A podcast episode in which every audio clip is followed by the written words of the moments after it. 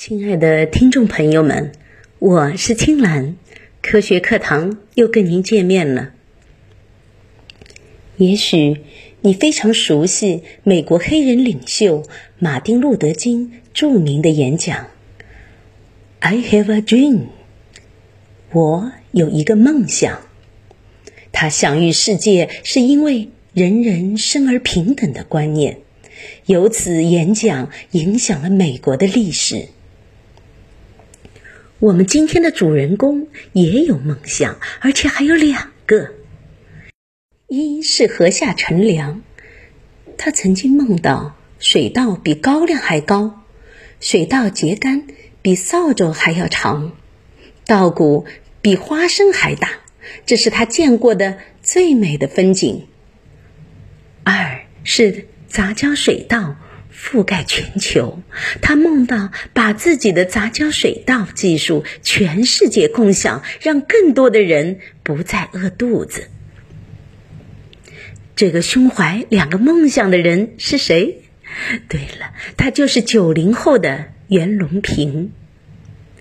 他曾说：“一粒粮食能救一个国家，也可以绊倒一个国家。”是啊。一个美国科学家在一九九四年就曾发出了“二十一世纪谁将养活中国”的疑问。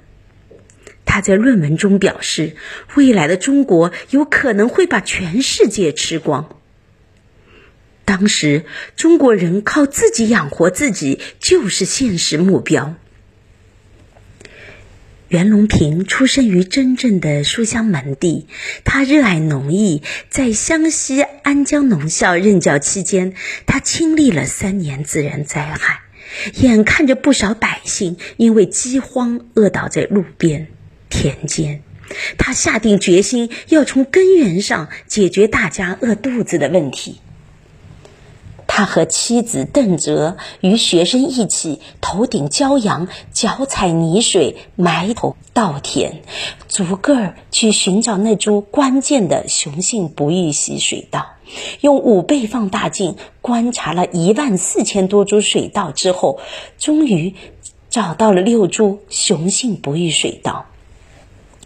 经过坚持不懈的努力，他用三系法成功培育出了雄性不育系水稻，在《科学通报》上发表了论文。一九七四年，他终于育成了中国第一个强优势组合南优二号。经实验种植，两季水稻的产量比常规水稻增产百分之三十以上。从一九七六年到一九八九年，我国杂交水稻的种植面积达到了三十五亿亩，稻谷增产高达三千五百亿公斤。这些稻谷足以让三千五百万人吃饱饭。这也意味着，我国用全世界耕地面积的百分之七，养活了全世界百分之二十二的人口。在二零一九年第四届国际海水稻论坛上，袁老及其团队所创造的四个水稻产量奇迹引爆全网。盐碱地亩产八百公斤，这是奇迹啊！山东东营平均亩产量超过六百公斤，这是奇迹啊！台州遇到台风，亩产量还到六百七十公斤。这是奇迹呀！海水稻亩产量三百公斤，可以养活一亿人，这是奇迹呀！九十岁的元老一边列举着水稻产量，一边重复着“奇迹，奇迹”，俨然一个傲娇的小王子。元老的傲娇是有原因的。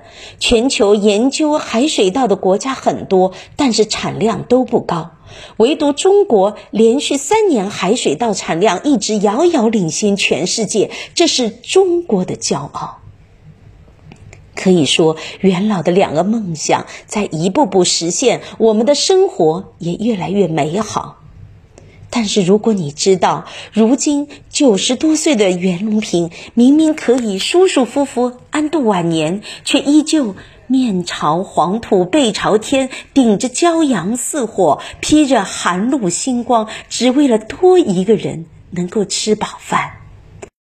那么，我们每一个人是不是更应该牢记：一粥一饭，当思来之不易；半丝半缕，恒念物力维艰。